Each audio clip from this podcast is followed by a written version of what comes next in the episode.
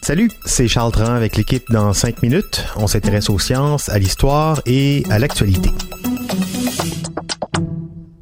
Aujourd'hui, on parle de spermatozoïdes. C'est une cellule haploïde qui ne contient qu'un seul exemplaire de chaque chromosome. Il a l'allure d'un tétard, mais en version microscopique. Le spermatozoïde. Ça a pris du temps pour comprendre comment ça marchait, ces petites choses-là. Et euh, on était souvent dans le champ, il faut bien le dire. Élise Jeté nous raconte cette épopée scientifique.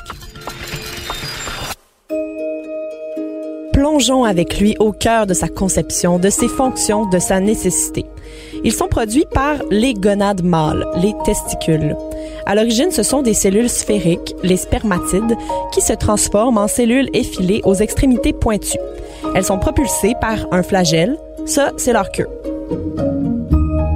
Le média numérique d'information et d'analyse de l'actualité indépendant de Conversation a récemment fait un beau portrait du spermatozoïde. Le spermatozoïde a fait l'objet de fantasmes et de métaphores. C'est quasiment de la poésie. Antoine van Leeuwenhoek, un scientifique néerlandais, a été le premier à décrire la présence de spermatozoïdes dans le sperme en 1677 grâce à son microscope. Il en a parlé comme étant des animaux, à mi-chemin entre le ver et l'anguille. À l'époque, beaucoup en parlaient comme de parasites présents dans la semence. À la fin du 19e siècle, Alfred Kölliker, anatomiste et physiologiste suisse, montre que les spermatozoïdes ne sont pas que des cellules produites par les testicules. Elles fécondent aussi les ovocytes. C'est à ce moment-là qu'ils sont devenus les héros de l'histoire plutôt que des méchants parasites. Le biologiste et physicien néerlandais N. Hartsocker a ensuite expliqué qu'un fœtus tout entier se logeait dans la tête du spermatozoïde. La description d'un nouveau-né roulé en boule dans la tête du spermatozoïde est devenue emblématique de la théorie de la préformation. Cette théorie affirmait que les êtres se développent à partir d'une version miniature d'eux-mêmes, contenant elles-mêmes des versions miniatures de leur descendance à venir. Là, il y a deux clans qui se sont formés. Pour les ovistes, le premier camp, le petit humain déjà tout fait logeait dans les ovocytes. Les spermistes ou animaculistes estimaient que les êtres miniatures étaient présents dans les spermatozoïdes. Eux autres, ils croyaient que le rôle de l'ovocyte, c'était de fournir la bouffe, la femme encore réduite à se coller au fourneau. L'évolution de cette pensée scientifique a fini par laisser tomber cette histoire sensiblement calquée sur une histoire de princesse de Disney. L'ovule attend passivement d'être fécondé comme une princesse dans sa tour. Le spermatozoïde arrive et gère tout tout seul. Le spermatozoïde et l'ovocyte interagissent dans un phénomène de reconnaissance mutuelle qui déclenche plusieurs événements.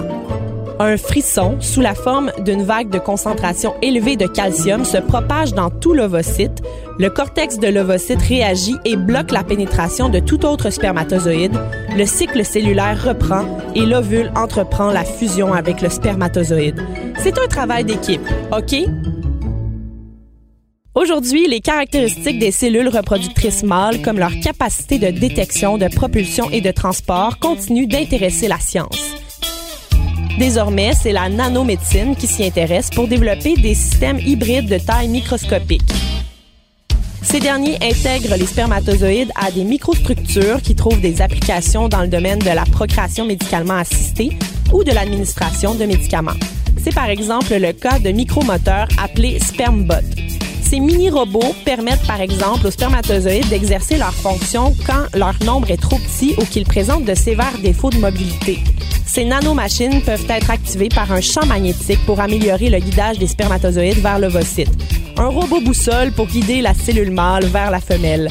Il ne voulait pas s'arrêter pour demander son chemin. Éventuellement, les spermatozoïdes pourraient même devenir des genres de missiles armés d'une charge pharmacologique ou d'un médicament pour traiter des cancers du col de l'utérus, des ovaires ou de l'utérus. Wow, des missiles armés. En tout cas, plein de nouveaux mots euh, dans cet épisode. Hein? Gonade, oviste, spermiste, spermbot.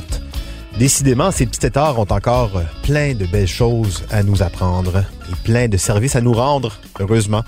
Merci Elise Jeté. C'était en cinq minutes.